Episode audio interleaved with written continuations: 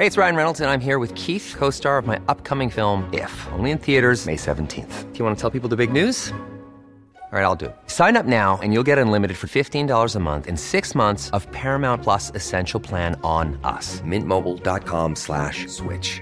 Upfront payment of $45 equivalent to $15 per month. Unlimited over 40 gigabytes per month. Face lower speeds. Videos at 480p. Active Mint customers by 531.24 get six months of Paramount Plus Essential Plan. Auto renews after six months. Offer ends May 31st, 2024. Separate Paramount Plus registration required. Terms and conditions apply if rated PG. Heraldo Radio. La HCL se comparte, se ve y ahora también se escucha. Esto es República H, la información más importante de lo que pasa en el interior de la República, con el punto de vista objetivo, claro y dinámico de Blanca Becerril. Hola, hola, muy buenas noches. ¿Cómo están ustedes? Son las 9 de la noche en punto de este lunes 12 de octubre del año 2020.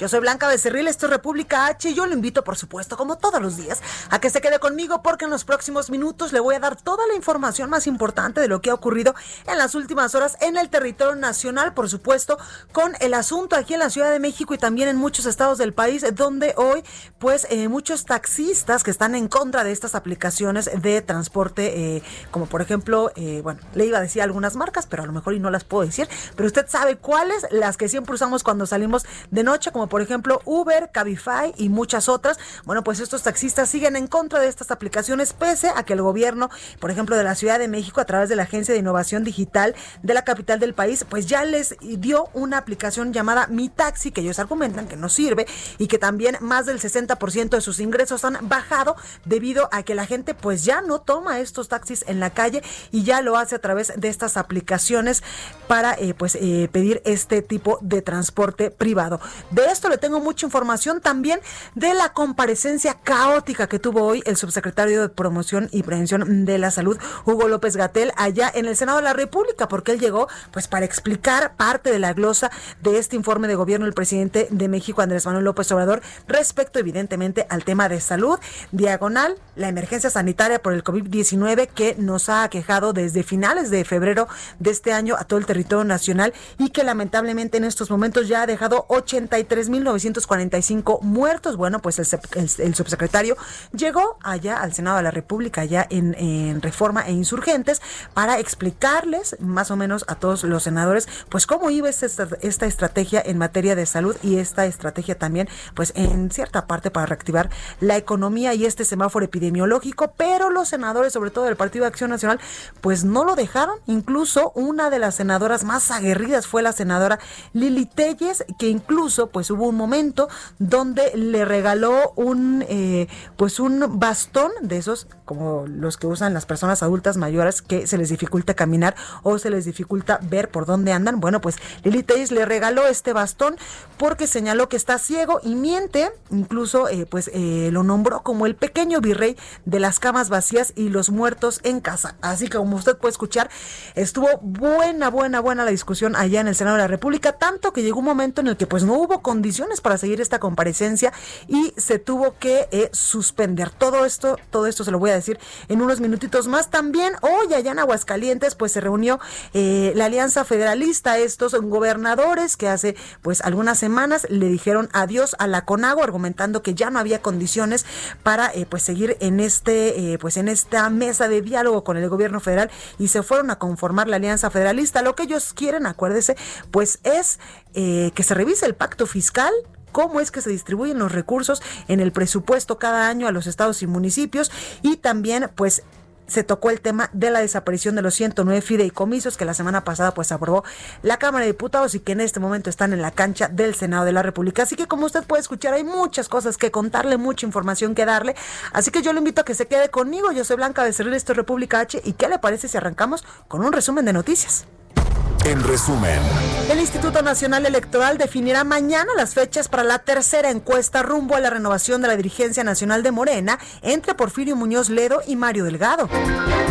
El presidente de México, Andrés Manuel López Obrador, pidió a los simpatizantes de la llamada Cuarta Transformación no caer en ninguna provocación con los integrantes del movimiento Frena Escucha. Si se les garantiza la seguridad, es un compromiso que tenemos de no tocarlos, no testerearlos, protegerlos y eh, decirle a los simpatizantes del gobierno, simpatizantes de la cuarta transformación, que no se caiga en ninguna provocación. Decirles que no nos metamos con ellos, ni con el frena 1 ni con el frena 2, que es un poco este, más este, exquisito. Con respecto al robo de más de 37 mil medicamentos oncológicos, el primer mandatario se limitó a decir que es algo raro la manera en cómo se realizó este hurto. Escucha. Ya se están haciendo las investigaciones, se está avanzando y se va a este, concluir toda la indagatoria. Pero sí, se llevó a cabo ese robo de medicamentos, nos costó pues trabajo conseguir estos medicamentos, los eh, trajimos de Argentina, está esto muy eh, raro.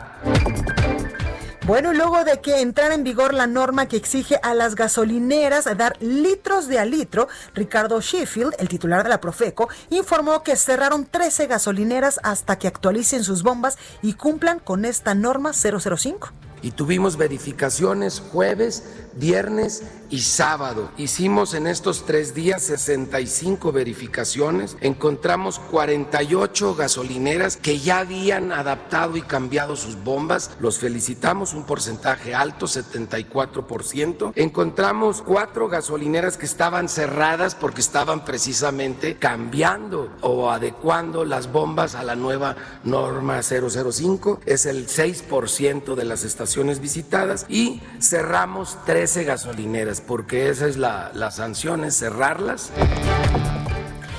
Bueno, y el reporte completo de la Secretaría de Salud a nivel federal hablando de temas de coronavirus reveló que en México ya suman 821.045 casos confirmados de COVID-19 y 83.945 decesos. Incluso en la conferencia de prensa, José Luis Salomía, director de epidemiología, detalló que el primer caso en México con presencia del virus SARS-CoV-2 e influenza H1N1 eh, eh, en un paciente ya se dio aquí en la capital del país. Es una mujer de 54 años, quien fue ingresada al Instituto Nacional de Ciencias Médicas y Nutrición, Salvador Subirán. Escuche. Se dio a conocer sobre la confirmación de lo que sería para México el primer caso en donde se aísla y se confirma la presencia de los dos virus a la vez, es decir, tanto de SARS-CoV-2, que es el agente causal de COVID-19, como del virus de influenza, H1N1, en el que en este caso causa la enfermedad de influenza. Eh, como antecedentes importantes, es una persona que padecía de enfermedades eh, autoinmunes.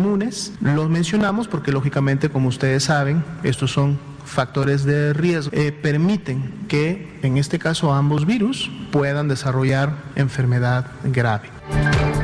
Bueno, y siguiendo con el tema a nivel internacional, el conteo de la Universidad Johns Hopkins de los Estados Unidos reporta que hoy en todo el mundo hay 37 millones 694 mil contagios del nuevo COVID-19 y un millón 78 mil muertes.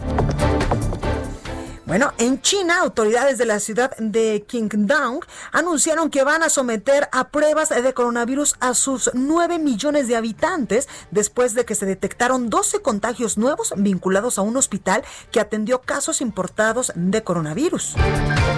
Y el director general de la Organización Mundial de la Salud advirtió que nunca en la historia de la salud pública se ha usado la inmunidad colectiva o esta inmunidad de rebaño, comúnmente conocida, como estrategia para responder a una epidemia y mucho menos a una pandemia, ya que es científica y éticamente problemática. Reporte vial. Bueno, y vamos rápidamente a las calles de la Ciudad de México con mi compañero Alan Rodríguez. Alan, buenas noches, ¿dónde andas? Hola, ¿qué tal Blanca? Muy buenas noches. Nos encontramos en la avenida Paseo de la Reforma, al cruce con la avenida Morelos. Este es perímetro de la colonia Tabacalera. Quiero comentarles que el día de hoy, en este punto, se llevó una conmemoración del Día de la Raza, pues bastante extraña, y es que no se encontró en su pedestal habitual la estatua de Cristóbal Colón, la cual, pues bueno, hay que recordar, fue eh, ordenada por un empresario eh, mexicano a, un, eh, a una persona de origen francés en el año de 1873 y llegó a México en 1877. Esta estatua fue retirada por parte del gobierno de la Ciudad de México y es que se comentó que entró en un paquete de cuatro eh, pues estatuas de las que se encontraban en la avenida Paseo de la Reforma para recibir restauración y limpieza Sin embargo, también sabemos que diversos colectivos radicales habían convocado para el día de hoy de derrumbarla y también cometer actos vandálicos. Se aprovechó, eh, pues bueno, esta amenaza y también para darle un poco de mantenimiento. Sin embargo, a lo largo del día tuvimos varias manifestaciones en la llamada Glorieta de Colón, la cual el pedestal se encuentra cubierto por barricadas de color azul. Algunas pintas en este punto y también la quema de un colón de madera por parte de varios eh, colectivos que se presentaron en este punto. Por lo pronto comentarte, Blanca, que ya la avenida Paseo de la Reforma para las personas que se dirigen hacia el centro y hacia el norte de la Ciudad de México se encuentran despejadas pero vaya, la conmemoración se llevó a cabo, aunque algo distinto de lo que se había planeado es el reporte. Pues ahí lo tenemos, Alan. Al ratito regresamos contigo. Gracias. Continuamos al pendiente. Buenas noches. Gracias. Y vamos con mi compañero Javier Ruiz. Javier, ¿dónde andas? Hola Blanca, ¿qué tal? Te saludo con gusto, excelente tarde, no, no tarde noche ya. Nos encontramos en la zona abierta de la Ciudad de México. Hace unos momentos recorrimos parte del viaducto Río de la Piedad. Bastantes problemas viales, al menos para quien se desplaza de la calzada de Tlalpan y esto en dirección hacia el eje 3 Oriente la avenida Francisco del Paso Troncoso, más adelante también para llegar hacia el circuito interior. No está de más utilizar como alternativa el eje 4 Sur, la avenida Shora, el avance es mucho más aceptable para quien desea llegar hacia el perímetro de Plutarco Elías Calles o bien para continuar hacia el circuito interior. El circuito también recordar que tenemos obras, reducción de carriles y esto provoca el avance complicado, al menos para quien se desplaza de la terminal número uno del aeropuerto internacional de la Ciudad de México y esto para llegar hacia la zona del eje 1 norte o más adelante para llegar hacia la avenida 8, la avenida Francisco Morazán, aquí es donde tenemos la reducción de carriles por obras y el sentido opuesto, no la excepción, también contratiempos para llegar principalmente a la avenida 608. Y aceptando este punto, la circulación mejora en dirección hacia el eje 3 Oriente, incluso para continuar hacia la calzada de los misterios, el avance es mucho más aceptable. De momento, Blanca, el reporte que tenemos. Muchísimas gracias, Javier. Al rato volvemos contigo. Estamos atentos, hasta luego, buenas noches. Gracias. Israel Lorenzana, ¿dónde te encuentras? Porque incluso pues tú pudiste eh, dar fe de esta mega marcha de los taxistas aquí en la Ciudad de México. Muchísimas gracias. Como lo señalas, vaya mañana tarde que vivieron los capitalinos a consecuencia de esta movilización de integrantes del Movimiento Nacional Taxista, tanto de la Ciudad de México como del Estado de México. Fíjate que desde las 5 de la mañana comenzaron a movilizarse de diferentes puntos de la ciudad, desde la México Pachuca, desde la calzada General Ignacio Zaragoza, de la zona de Tlalpan, también parte de la México Toluca, en una operación hormiga comenzaron a llegar a las inmediaciones de la glorieta del Ángel de la Independencia sobre el Paseo de la Reforma, donde llevaron a cabo un mitin alrededor de las 10 de la mañana. Por supuesto, los, diferentes, los diferentes líderes dieron su posicionamiento ellos, por supuesto, continúan en esta demanda de desaparecer las aplicaciones digitales de transporte, Uber, Cabify y Vivi, porque señalan que es pues, una competencia desleal, porque los taxistas de la Ciudad de México pues tienen que pagar una serie de impuestos y aparentemente señalan ellos que estas aplicaciones digitales no pagan tanto como deberían. Bueno, pues en ese sentido, se estuvieron manifestando Además, también estuvieron pidiendo que el gobierno federal cumpla esta promesa de los préstamos a la palabra, estos 25 mil pesos que les están, eh, bueno, les estuvieron dando a diferentes agrupaciones de taxistas, bueno, pues también ellos piden ser incluidos en este dinero que estuvo dando el gobierno federal. Y bueno, pues también eh, señalaron la falta de atención por parte de la jefa de gobierno. Pues bueno, alrededor de las dos de la tarde comenzó una reunión en las oficinas de gobernación y finalmente fue después de las cuatro cuando ya iniciaron la retirada del paseo de la reforma. Ya para este momento, por supuesto, está totalmente libre. Lamentablemente, pues eh, ya te decía, la mañana y tarde de hoy, los automovilistas fueron quienes pagaron los platos rotos y bueno, pues en ese sentido, acordaron la próxima semana volverse a reunir en las oficinas de gobernación con las autoridades federales buscando, por supuesto, llegar a un acuerdo y finalizar estas movilizaciones del movimiento nacional taxista.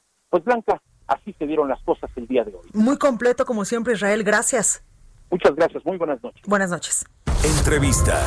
Y precisamente para hablar de esta mañana caótica, esta mañana tarde caótica aquí en la capital del país por esta mega marcha de taxistas, eh, sobre todo en el primer cuadro, eh, me refiero a eh, pues insurgentes, a reforma. Tengo en línea telefónica a Brandon Flores, él es subsecretario de Transporte de la Ciudad de México. Muy buenas noches, subsecretario, ¿cómo está? ¿Qué tal, Muchas gracias a ti, a tu auditorio, un saludo. Gracias por esta comunicación, subsecretario. Pues cuénteme cómo nos fue. Entiendo que eh, pues eh, después de esta mega marcha ustedes instalaron una mesa de diálogo, incluso eh, pues con integrantes del Movimiento Nacional Taxista allá en la Secretaría de Gobernación. Así es. Me gustaría decir primero que previa a, a esta marcha, pues hemos tenido mesas de trabajo con ellos y con otras organizaciones, porque hay que decir que el gremio taxista es un gremio plural, es bastante grande y eh, dentro de las peticiones que hacíamos nosotros junto con eh, áreas como tránsito, era que eh, se concentraran específicamente en un punto y que trataran de no bloquear justo vialidades importantes. En ese sentido creemos que, que, hubo buena comunicación para que no sucediera todavía más fuerte para los ciudadanos y ciudadanas, que pues todos los días salen a trabajar, incluso en estas condiciones de pandemia. O sea, ¿pudo haber sido peor esta megamarcha? Si no hubiera habido más comunicación, probablemente se pudieran haber bloqueado eh, eh realidades importantes. Entonces, por esa parte, bien. Ahora bien, retomando lo que tú dices, de, nos fuimos a la gobernación, pues eh, en efecto nos reunimos varias dependencias de, orden federal, de orden local, estuvo, eh, estuvo, estuvo el gobierno del Estado de México, porque una, una buena parte de los taxis que se presentaron eran de aquella entidad. Eh, estuvo economía y bienestar federal, por supuesto que gobernación de los dos niveles, del nivel local y del nivel eh, federal, y movilidad del Estado de México y nosotros de la Ciudad de México. Y eh, pues tratamos de eh, construir acuerdos para que a partir ya del día de mañana se empiecen a llevar a cabo mesas en distintos temas. uno de ellos, evidentemente, es todo el asunto de los apoyos, que se estuvieron eh, otorgando desde el gobierno federal y nuestro, nuestra labor como CEMOVI, como Movilidad de la Ciudad de México, fue ayudar a las instancias federales a levantar los registros de los eh, operadores, los concesionarios de taxis que, que estaban interesados en estos préstamos. Eh, y por otro lado, pues evidentemente, reuniones específicas con áreas de gobierno en las que nosotros mismos vamos a participar. El próximo miércoles es nuestra reunión con el Movimiento Nacional Taxista en su, eh, en su, digamos, en su fase Ciudad de México. Ahí es donde nosotros vamos a estar trabajando con ellos sus distintos eh, demandas. Claro, el subsecretario entendemos que una de las demandas eh, de esta, pues de estos integrantes del Movimiento Nacional Taxista es que siguen en contra de estas aplicaciones de transporte privado, ¿verdad? Sí, y ahí me parece importante señalar que desde que llegamos nosotros a esta administración, a la Secretaría de Movilidad, pues fue una de las primeras exigencias eh, de este gremio, porque pues ya venían desde la administración pasada con esta situación, y por lo menos nosotros escuchando los elementos que eh, buscan estas agrupaciones para el piso parejo, como ellos le llaman el piso parejo, pues nosotros en primer lugar impulsamos una aplicación que no tiene costo y a través de la cual Exactamente, a través de la cual ahora en esta nueva fase, eh, pues ellos ya pueden, eh, digamos, la gente ya puede pedir estas unidades de taxi tradicional al punto en el que la quieren recibir y además estamos empezando a, difundir el uso de la aplicación del Banco de México que se llama CODI. CODI permite eh, a través de un código QR hacer el pago sin necesidad de el efectivo y además sin ninguna comisión para los taxistas. Eso para nosotros nos parece una ventaja muy importante. Pero no solo eso, sino que también eh, desde nuestra llegada nosotros lanzamos una gaceta oficial en donde eh, regulábamos o colocábamos los lineamientos para la regulación de las aplicaciones. ¿Qué implica esto? Pues que tienen que sacar su licencia, que los conductores tienen que estar registrados, que tienen que hacer sus exámenes, que las unidades tienen que ser las permitidas. Y ante eso, eh, pues las aplicaciones se han amparado y es en lo que estamos en este momento.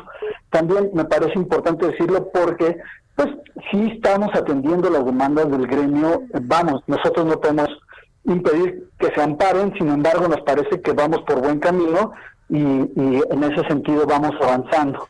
Así como esos dos ejemplos, hemos, eh, hemos ido eh, trabajando con ellos y con otras organizaciones las distintas demandas que tienen para poder hacer un piso, un piso parejo. Claro, pues ahí lo tenemos, subsecretario, se reúne la próxima semana, ¿verdad?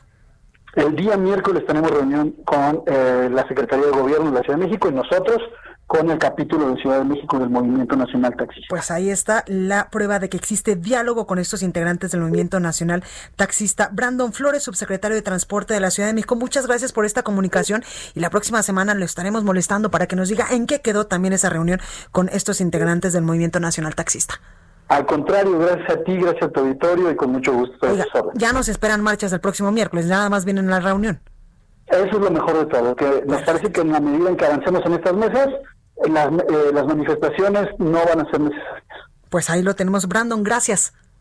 A ustedes, buena noche. Gracias, oiga. La nota del día. Exactamente, y la nota del día, por supuesto, que fue esta comparecencia del subsecretario de Salud, Hugo López Gatel, en el Senado de la República, donde, pues, entre dimes y diretes de la oposición, sobre todo de, senadores del Partido de Acción Nacional, fue suspendida esta tarde luego de que se considerara que no existían las garantías para continuar ante los reclamos de senadores panistas, quienes exhibieron, pues, cartulinas con las leyendas, basta de mentiras y existen otros datos. Y ya le decía yo hace unos momentitos al arranque de este espacio, que incluso la senadora Lili Telles, que antes era de Morena, pues le dio un bastón al subsecretario Hugo López, Hugo López Gatel porque dice que está ciego ante todas estas cifras que eh, pues están dando a conocer por el asunto del coronavirus desde hace muchísimos meses y también lo nombró como el pequeño virrey de las camas vacías y los muertos en casa.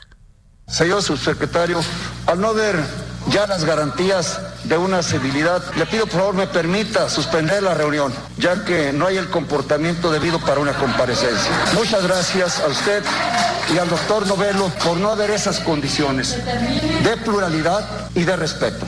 Se da por concluida la reunión. Muchas gracias. Muchas gracias. Solicitaría al doctor Novelo y al doctor López Gatel pudieran enviar por escrito las respuestas que quedaron pendientes. Y es que los senadores, sobre todo del Partido de Acción Nacional, estaban realmente molestos con lo que ellos han llamado eh, que, pues, López Gatel se dedica nada más a mentir y a eh, decir las cifras que su jefe máximo pues le dice o le autoriza a decir en cuanto a esta emergencia sanitaria. En respuesta, el subsecretario Hugo López Gatel dijo que hay una pequeña minoría centrada en difundir verdades a medias. Parte de lo que sucedió esta tarde allá en el Senado de la República. Y otra nota importante que se suscitó el día de hoy, pero en Aguascalientes, fue esta reunión de la Alianza Federalista de estos eh, de estos gobernadores que eh, pues salieron salieron de la CONAGUA. Escuchemos. La primera es las controversias constitucionales, tanto de los estados como de los municipios, en base al análisis de algunas partidas presupuestales en el tema de los fideicomisos que están por desaparecer bajo el esquema de que el presidente dice esto ya no se le mueve nada, pero para nosotros ese equilibrio de poderes y el respeto de los poderes es fundamental porque aún todo este paquete que sale de la Cámara de Diputados tendrá que estar en la Cámara de Senadores y ahí hay muchas cosas aún por hacer. Eh, la otra ah, acción eh, legal que tendríamos que dar es el tema de la acción de inconstitucional por parte del Senado. Bueno, y precisamente eh, pues se llevará esta alianza federalista este asunto a controversia constitucional ante la Suprema Corte de Justicia de la Nación por esta extinción de fideicomisos, que también por supuesto fue un tema importante y central de estos gobernadores que ya no están dentro de la CONAGO. Vamos hasta Aguascalientes con mi compañero Miguel Díaz, quien nos tiene todos los detalles. Miguel, adelante. ¿Qué tal? Buenas noches. Pues así es, el día de hoy Aguascalientes recibió a estos gobernadores, el gobernador a quien acabamos de escuchar, Martín Orozco Sandoval, recibe de Jalisco Enrique Alfaro, Guanajuato Diego Sinue Rodríguez, de Nuevo León a Jaime Rodríguez el Bronco, de Chihuahua Javier Corral, de Coahuila Miguel Ángel Requelme, Colima también estuvo aquí, José Ignacio Peralta, Durango José Rosa Saizpuro, de Michoacán Silvano Aureoles y de Tamaulipas Francisco García Cabeza de Vaca. Y bueno, pues como también ya lo acabamos de escuchar, quien dio también la nota fue el gobernador de Jalisco, Enrique Alfaro, quien dijo que cada estado va a ir con una controversia constitucional para que esos 68 mil millones de pesos no se gasten a discrecionalidad como recursos excedentes, como lo quieren argumentar. Esa es una ruta jurídica que seguirá la Alianza de Federalista así lo señaló el gobernador de Jalisco. Dice, estamos invitando también al cierre de filas de los poderes públicos políticos, de los sectores económicos, sociales y académicos que eh, pues se están eh, tentando contra los intereses de la nación, así lo recalcó el mandatario jalisciense, también señaló que no hay ninguna denuncia presentada por actos de corrupción en cuanto al tema de los fideicomisos, ya que la corrupción fue el argumento por el cual Pues el presidente de la República los mandó desaparecer. Pues ahí lo tenemos, Miguel, gracias. Buenas noches. Gracias. Vamos, hombre de corte. Yo soy Blanca Becerril, esto es República H. No se vaya.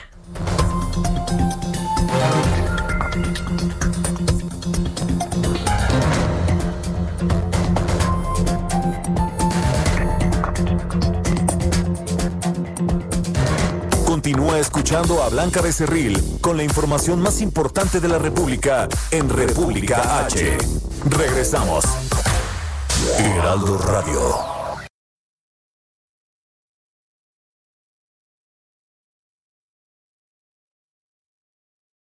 Heraldo Radio. Estamos de regreso con la información más importante de la República en República H con Blanca Becerril, transmitiendo en Heraldo Radio. Saca puntas.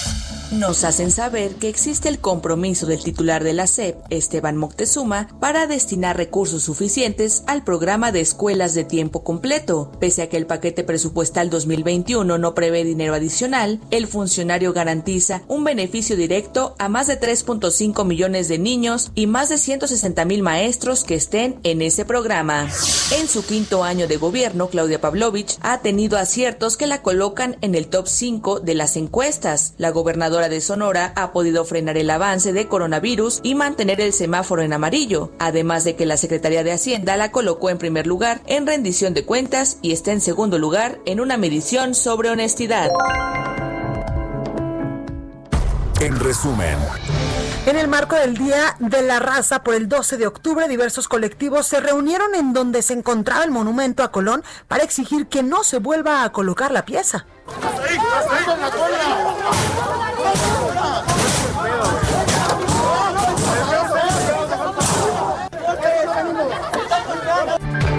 Esto sucedía esta tarde aquí en la capital del país. Y debido a la marea alta, parte de las playas Bagdad, Tesorero y Miramar quedaron inundadas, por lo cual hubo daños que obligaron a que, permanece, a que se permanezcan cerradas durante el pasado fin de semana y será hasta el próximo viernes cuando se pueda reabrir. Así lo indicó el próximo, el próximo eh, viernes que se, se reabrirán estas, estas playas. Así lo indicó el secretario de Turismo de Tamaulipas, Fernando Olivera.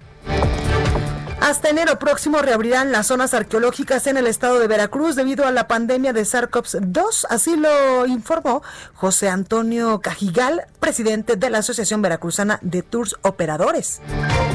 Maestros de la Coordinadora Estatal de Trabajadores de la Educación en Guerrero marcharon y bloquearon la autopista del Sol en Chilpancingo, Guerrero, para exigir la cancelación del actual ciclo escolar, argumentando que el programa Aprende en Casa no atiende a las necesidades que enfrenta la entidad. Y la Fiscalía General de Jalisco continúa encontrando fosas clandestinas en colonias ubicadas en la zona metropolitana de Guadalajara. Hasta el momento se han localizado un cuerpo y casi una decena de bolsas plásticas con restos humanos. reporte vial. Y vamos con mi compañero Israel Lorenzana. Israel Lorenzana, ¿dónde andas a las nueve y media de la noche de este lunes? Blanca, pues ya prácticamente cerrando esta jornada, hemos recorrido a bordo de la motocicleta de El Heraldo Radio, pues parte del circuito interior, también parte de la avenida central Carlos Jan González, esto con dirección hacia Ciudad Azteca, ya es el perímetro del Estado de México. Fíjate que ha regresado esta llovizna intermitente que estuvo por la mañana, también al mediodía y ya a esta hora de la noche. Está lloviznando, hay que manejar con mucho cuidado, está mojado el pavimento, se torna peligroso. Para nuestros amigos que vienen de la avenida Oceanía, de San Juan de Aragón, y con dirección hacia Ciudad Azteca, si requieren alternativas, pues bueno, Gran Canal puede ser una buena opción para desplazarse hacia la vía Morelos, la avenida Centenario, y el sentido opuesto a través de la central. Los vehículos se desplazan a buena velocidad, hay que por supuesto tener cuidado a la incorporación con el río de los Remedios en la zona del periférico y también más adelante en la zona del eje 5 norte en su tramo San Juan de Aragón. Pues Blanca, es la información que te tengo. Muchísimas gracias Israel, te escuchamos mañana. Hasta luego. Hasta luego. Alan Rodríguez, ¿dónde estás? Blanca, amigos, muy buenas noches. Tenemos un reporte de vialidad desde la avenida Vertis y es que en esta noche, entre Río de la Loza y hasta el cruce con viaducto Miguel Alemán Valdés, presenta buen avance para todos los que se dirigen hacia el sur de la capital. A partir de ese punto y en la continuación hasta el eje 5 sur, también luce despejada, por lo cual recomendamos circular con precaución y no rebasar los límites de velocidad. En donde tenemos eh, abundante carga vehicular es en el viaducto Miguel Alemán, en su tramo desde Río Becerra y hasta Calzada de Tlalpan. No se desesperen amigos, únicamente mantengan la paciencia en este tramo, ya que pasando Calzada de Tlalpan, el avance hacia el oriente es constante. Es el reporte que tenemos. Muchísimas gracias, Alan. Cuídate. Gracias. Gracias, muy buenas noches. Entrevista. Bueno, me da muchísimo gusto saludar en la cabina esta noche, evidentemente con Susana Distancia, a Francisco Sea, periodista y conductor. Paco, ¿cómo estás? Con Susana Distancia. es así. Pues tenemos sana distancia en la cabina por aquello coronavirus. Oye, Paco, cuéntanos. Sin duda una herramienta indispensable para todas estas estrategias en materia de seguridad en el país son las eh, videocámaras que están distribuidas en muchos puntos estratégicos, por ejemplo, de la Ciudad de México, del Estado de México, de Hidalgo, y tú, de la mano de A&E, pues has hecho una serie documental que se estrena el día de mañana. Así es. Eh, mira, realmente ha sido primero, muchas gracias por la invitación. Este es en segundo lugar, eh, de verdad que ha sido sí un cambio total y absoluto el asunto de las cámaras de videovigilancia. Hay un sistema que se llama Video Motion Detection que se inventó hace 20 años y es eh, la posibilidad que tiene una cámara, una computadora obviamente a través de un software de comparar dos imágenes iguales y darse cuenta si se ha movido una persona o si se movió un objeto y eso ya mandar una alerta a un operador de videocámaras. A partir de ese tipo de software ha habido de verdad de resultados muy muy importantes en muchos países del mundo. En México, por ejemplo, reducciones de entre un 13 y un 27% en los de reducciones del robo comercio, eh, entre un 15 y un 20% del robo de, de, automóvil con violencia, del robo de vehículo. Así que sí, es, es una herramienta muy importante y sin duda ha cambiado el, el, asunto, la ecuación de la seguridad en América y por supuesto en México. Eh, en México es una tecnología en la cual fue la Ciudad de México ha sido pionera. Ahí estamos hablando de casi 56 mil cámaras. Quieren cerrar este año con 60 mil.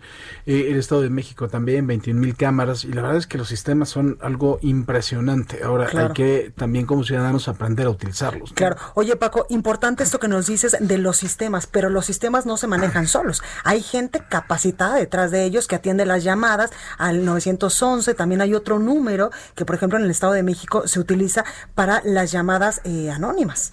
Sí, obviamente cuando estás hablando de un de estos sistemas de videovigilancia, eh, el Estado de México, por ejemplo, tiene 1.200 operadores, pero se divide en dos. Tienes una parte que es el software, precisamente, y la otra que sí son los operadores. El, ya son tan avanzadas esas cámaras que, por ejemplo, el software te hace que cuando tú vas a... se escucha un balazo, la cámara que está más cercana enfoque el lugar inmediato del balazo. En el momento en que, por ejemplo, oyes gritos, oyes una pelea, también los micrófonos se enfocan inmediatamente el lugar de la pelea y eso manda una alerta al operador que está en turno en ese momento. La otra forma es a través de 911 y el 089. El 089 es una denuncia anónima que se pasa al área de análisis de inteligencia del C5 y el 911 es la llamada normal que tenemos en donde ya el mismo operador te pregunta en dónde estás, cuál es tu emergencia y inmediatamente empieza a activar las cámaras para poderte dar servicio, para poderte ayudar. Claro, esta primera temporada que se estrena el día de mañana en punto de las 10 de la noche, eh, ¿solamente son tres estados? Son tres estados, es el C5 del Estado de México, el que está en Toluca, el otro es el de Sonora y el otro es el de Hidalgo que estos eh, pues tienen eh, la tecnología más avanzada en el tema de la videovigilancia y para eso se instrumentaron pues estos famosos C5 que es Centro de Control Comando, Comunicaciones, Cómputo y Calidad. No, bueno, sí te lo aprendiste. Pues sí, lo tuve que grabar muchas veces. Oye, ¿y cuánto fue el tema eh, pues de, de cuánto se tardaron en, en grabarlo? Evidentemente en estos momentos estamos en una emergencia sanitaria. Cuéntame también de las medidas para hacer un trabajo de esta magnitud, pues tomando en cuenta todas estas medidas medidas de incluso sana distancia y del uso del cubreboca. La verdad es que tengo que agradecerle mucho a y que siempre estuvieron muy pendientes de eso, o sea, todo el equipo de producción y también las propias autoridades. Cuando se grababa esto, la única persona que no traía cubrebocas era yo, pero todos los demás, incluso todos los operadores, eran muy estrictos en que los operadores de videovigilancia eh, trajeran cubrebocas, estuvieran en la sana distancia y eh, también nos cuidaron mucho la gente de, producción de Yani. De verdad que lo hicieron muy, muy bien, porque es obviamente un asunto complicado, en un lugar cerrado en donde hay una gran cantidad de personas, pero sí eh, puedo decir que se observan las más estrictas medidas de seguridad. Oye Paco, en otras entrevistas que yo he escuchado, has dicho que parte de este trabajo, de esta serie documental que haces pues con ellos, es también la dignificación de los policías, porque muchos de nosotros pensamos que la justicia en México no se aplica, que cuando tú tienes una emergencia, pues los policías están comiendo tacos o están en otro lugar que no tiene nada que ver con el lugar del siniestro, por ejemplo. Totalmente de acuerdo. Yo creo que va un poquito al estereotipo que tenemos del policía panzón, incompetente y cobarde, y la verdad es que no lo es así. No porque exista esta serie va a haber un cambio eh, total y absoluto, ni van a desaparecer de la faz de la tierra los policías corruptos, pero creo que sí eh, te hace muy empático del trabajo. Y nos dará una visión de que están trabajando y de que hay gente que te observa para que en cualquier momento que tú tengas una emergencia te pueden atender en el momento. Sin duda. Y además, como te digo, yo creo que te hace muy empático con los policías en el sentido de que eh, tú los estás viendo, cómo los están persiguiendo, cómo les avientan el coche, cómo los les dan de balazos y ellos están ahí, ¿no? Están al pie del cañón y la verdad es que hay muchos, muchos policías que son buenos. Totalmente. Oye, ahorita son tres estados, pero después podremos ver eh, pues mucho más estados con estos C5. Sí, ya se está trabajando eh, con la Ciudad de México, se está trabajando con Querétaro eh, y hay ya hay avances importantes. Pues gracias Francisco sea por este trabajo de esta serie documental que se estrenará el día de mañana. El día de mañana a las 10 de la noche a través de la frecuencia de A&E, así que por favor, véanlo. Perfecto, muchísimas gracias y toda la suerte del mundo, Susana a distancia. Muchas gracias, Susana, Susana Blanca. Ah, bueno, pues vamos con más información y vámonos en estos momentos con eh, información de la Ciudad de México, porque yo le decía hace unos momentos del asunto del coronavirus, que hay muchas colonias aquí en la capital del país que son eh, o que están catalogadas en atención prioritaria, son 158 colonias, sin embargo, se instalarán 20 kioscos más, 20 kioscos fijos en zonas de cada alcaldía y de mucha afluencia. Las tres demarcaciones con las tasas de positividad más altas en las pruebas de coronavirus son Santo Tomás, esto en Azcapotzalco, con el 60% de positividad a coronavirus, San Juan de Aragón, eh, séptima sección, con un 56% de positividad, y San Felipe de Jesús 2, con un 55% de personas que han resultado positivas al test de coronavirus. Estas últimas en la alcaldía de Gustavo Amadero. Y también en más temas del coronavirus, en Hermosillo, Sonora, existen canes contra el COVID, sí, estos perritos, que son 10 pastores alemán quienes forman parte de este proyecto junto con la Secretaría de Salud de Sonora e investigadores de la Universidad Sonorense para pues detectar en tiempo y forma a los posibles portadores de coronavirus allá en Sonora. ¿Qué tal? Oiga, pues vamos con más información porque avanza la línea 2 del cablebús con el 80% de obra. Manuel Durán, aquí en la Ciudad de México nos tiene toda la información. Manuel, ¿cómo estás? Hola, muy buenas noches. En efecto, ya hoy la jefa de gobierno hizo un recorrido por las obras del cablebús línea 2, em, algo que ya ya ya se veía este pues pues este como incierto, pues ya tiene 80% de obra. Es una inversión de 3.168 millones de pesos, no es nada barato eh, y se espera que beneficie a medio millón de personas la jefa de gobierno Claudia Sheinbaum supervisó estas, estos trabajos, sobre todo el montaje del sistema electromecánico. Hoy ya pudimos ver las góndolas y, y la parte como van a ser montados estos cables para poder transportar gente. Eh, ya lo podemos ver en la página del Heraldo de México, cómo son estas góndolas o estas canastas donde, donde va a ser eh, la forma en que se transporte a las personas a las zonas altas de Iztapalapa. Estamos hablando de, de este cablebús que va a recorrer 10 kilómetros desde Constitución de 1917 hasta casi la zona de Miscuac y posteriormente van a, va, va a traer este mm, eh, el beneficio de esa movilidad en esa zona donde no había transporte masivo. Bueno, pues ahí está la información, Manuel. Gracias por este reporte. Gracias. Gracias. Deportes con Roberto San Germán. Bueno, ¿y cómo nos fue el fin de semana en materia deportiva? Robert, ¿cómo estás? ¿Qué tal, mi querida Blanca? ¿Cómo está gente que también nos sintoniza? Pues bien, fue un fin de semana de récords. Bueno, sí, exacto. De- en cuanto al tenis, yo veía el fin de semana un meme que parecía que no era meme, de supuestamente eh, Wikipedia, donde decía, eh, Roland Garros es una competencia tal, tal, tal, donde 127 personas se disputan ganarle literalmente al que siempre gana. Sí, sí, sí. La verdad es que Rafa Nadal, 13 títulos en Roland Garros. Wow. O sea, nadie lo va a igualar. Yo creo, o no nos va a tocar verlo por lo Sí. menos. Y también empató un récord el de Roger Federer con 20 títulos de torneos de Grand Slam. Son los dos hombres que tienen más títulos de Grand Slam. Porque en mujeres, Margaret Court tiene 24, el cual está buscando Serena y todavía no la puede empatar. Pero en hombres ya tenemos a estos dos tipos que son unos monstruos y viene Djokovic atrás. Y Sí, claro. seguramente Djokovic se los va a pasar porque todavía es más joven y todavía tiene mucho tiempo para jugar. La verdad es que lo vapuleó feo. 6-0, 6-2 y 7-5. O sea, no la vio llegar Djokovic. claro. Y Nadal es un monstruo. A tierra batida, no hay ser humano Sí, es cierto. que yo creo que le pueda ganar. Oye, pero científicamente no han este, descubierto que tiene un don especial, una mano más larga o algo así de esas leyendas que uno siempre se está enterando. Sí, como esas leyendas urbanas, ¿no? De que si Phelps, que si el otro, que si Armstrong, que si no. La verdad es que este hombre ha entrenado mucho y él empezó en tierra batida con su tío. Lo Órale. entrenaban desde muy chiquito. Él no es zurdo. Órale. Lo hicieron zurdo. Él es derecho y su tío lo hizo zurdo. Entonces, también ha sido una de las ventajas que ha tenido este hombre. Bastante, bastante bueno.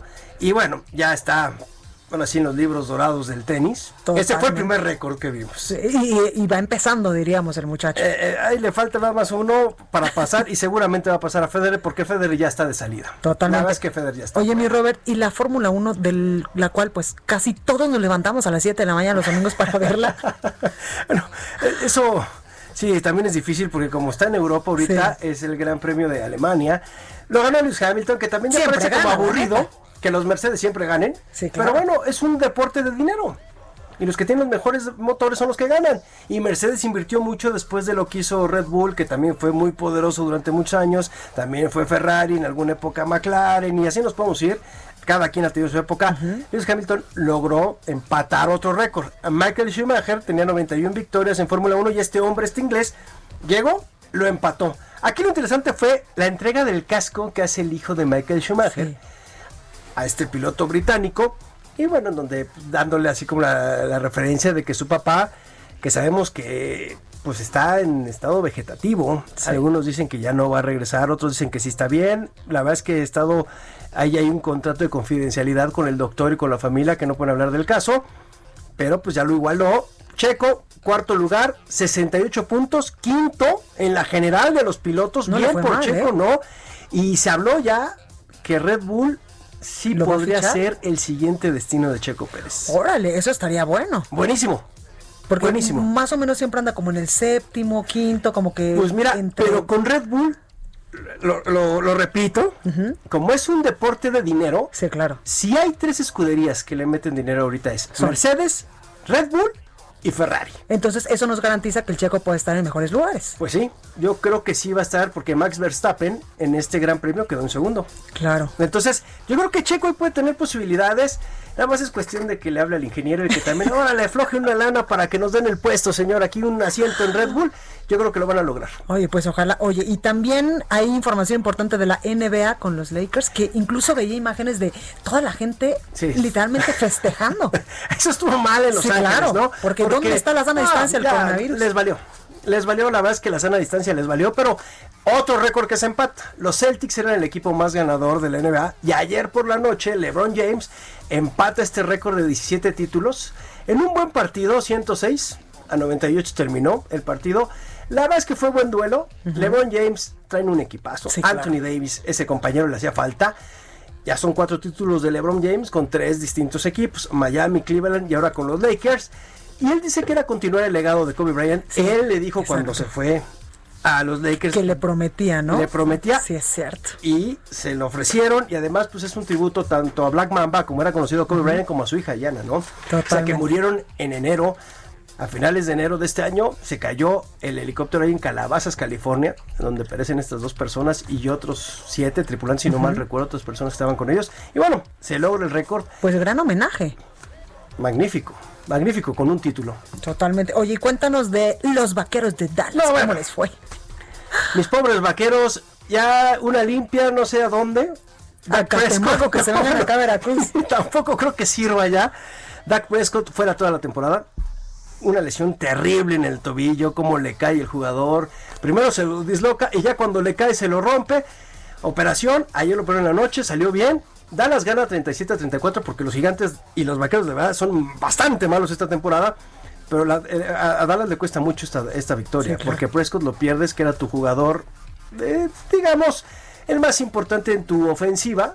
Y perder a tu coreback en la semana 5 Sí, claro. Daba te auguro que no creo que lleguen a playoffs porque Andy. Dalton lo demostró en los bengalíes, no es un coreback que tú digas va a sacar, te vas a llegar al Super Bowl y Dallas ha tenido muchas bajas, pero la sorpresa no fue esa. La sorpresa fueron los Raiders que le ganaron a los jefes de Kansas City en Kansas, que además no les ganaban desde el 2008. Ok. O sea, la verdad es que Qué fuerte que fue- emocionalmente, oye, que te ganen en tu casa. No, y además al mejor equipo del NFL y los Raiders ya la temporada pasada estuvieron muy cerquita de ganarles, no pudieron, pero en esta sí lo lograron. Y ahí estamos viendo a ver cómo van. No, bueno, esos- se puso bueno este fin de semana. Muy bueno. Un fin de semana de récords, de buenos partidos en diferentes disciplinas. Y esta semana, ¿qué tenemos, mi? Mira, para el fin de semana tenemos el ya, pues, ¿qué te puedo decir? El partido de América contra León, que si se jugaba en León, que si se jugaba en no sé dónde. Hoy resulta que ya tienen fecha y ahora en Aguascalientes, en el Estadio Victoria, el sábado van ¿por a qué en jugar- Aguascalientes? Pues porque se tienen que ir porque León ya no tiene estadio.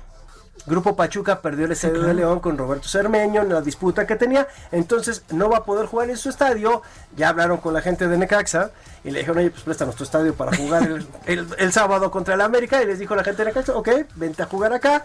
Entonces viene ese partido, pero mañana, ahorita que estamos hablando de lo que va a suceder, ya para el viernes si quieres lo tocamos, el Sí. tema, México se enfrenta a Argelia. Sí. Ojo, la gente de repente dices Argelia y se quedan como, ay, ¿qué va a pasar? Un equipo bastante... No, Argelia es el campeón de África. Órale. O sea, no es un rival malo, ¿eh? Fácil. No, no va a ser fácil. Entonces vamos a ver cómo le va mañana al Tata Martino. Hoy se dice, hace ratito salió la nota que Talavera sintió molestias en la rodilla, entonces puede ser que no sea el titular mañana. Hay que esperar a ver cómo eh, plantea el partido y sobre todo a quién va a poner en la portería, si regresa Ochoa o si le da la oportunidad a otro jugador. Oye, pero hemos jugado bien, ¿no? Como selección nacional. Pues jugaron bastante bien contra claro. Holanda, bueno, Países Bajos, Países Sí, Bajos, Países Bajos. y se jugó bien. Le faltó el gol con Raúl Jiménez, que tuvo dos muy claras, pero ahí está la selección, está en muy buenas manos. A ver, ya la época de Chicharo ya pasó, la época de varios, y también vimos a varios que ya también está a punto de terminar, ¿eh? Yo Sí. creo que Héctor Herrera y Guardado... que, bueno, puede ser tu última temporada, tu último partido.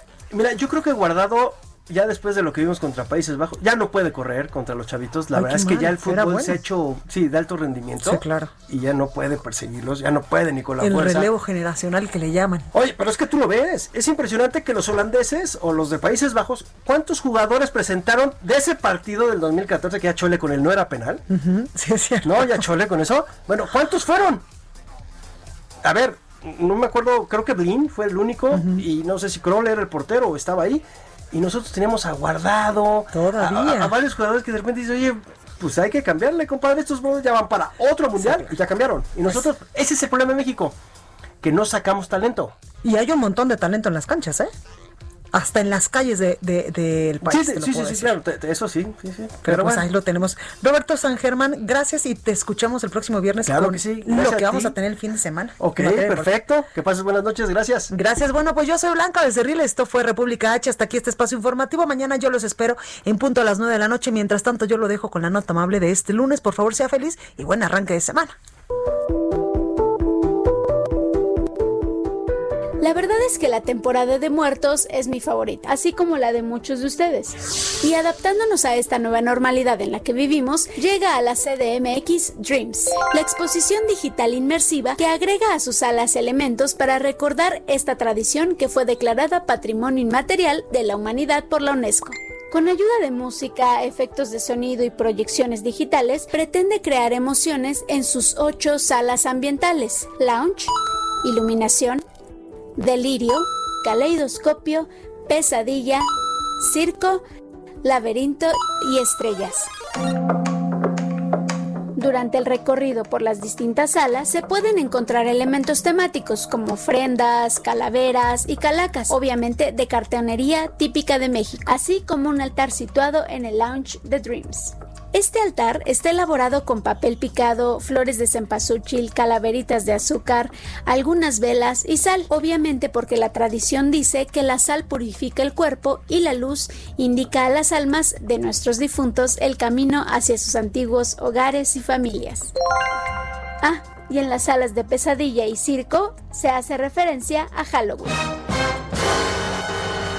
Y no te preocupes porque el lugar está totalmente sanitizado y cuenta con todas las medidas de seguridad sanitarias. Además, los grupos de ingreso son de 12 personas para evitar aglomeraciones. Esta exposición está en Plaza Metrópoli Patriotismo hasta el 31 de diciembre, así que no te la puedes perder. Yo soy Elena Duarte y esto fue La Nota Amable.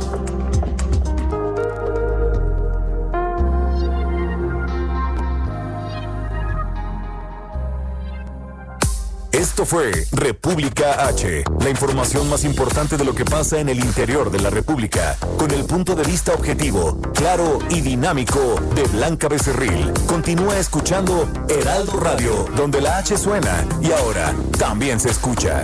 Una estación de Heraldo Media Group. Heraldo Radio.